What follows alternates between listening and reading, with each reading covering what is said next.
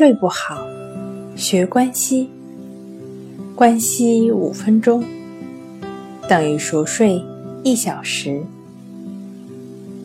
大家好，欢迎来到重塑心灵，我是主播心理咨询师刘星。今天要分享的作品是治疗失眠症，安慰剂比安眠药好使。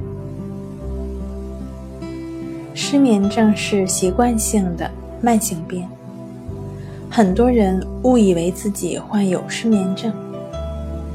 这种失眠症呢，它是一种神经症，事实上是没有失眠，只是出现了失眠的症状。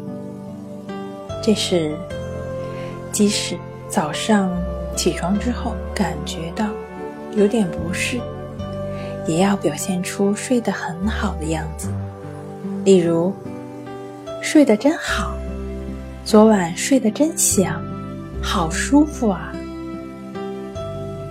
起床之后，试着习惯性的说出类似的话。今天跟您分享到这儿，那。我们下期节目再见。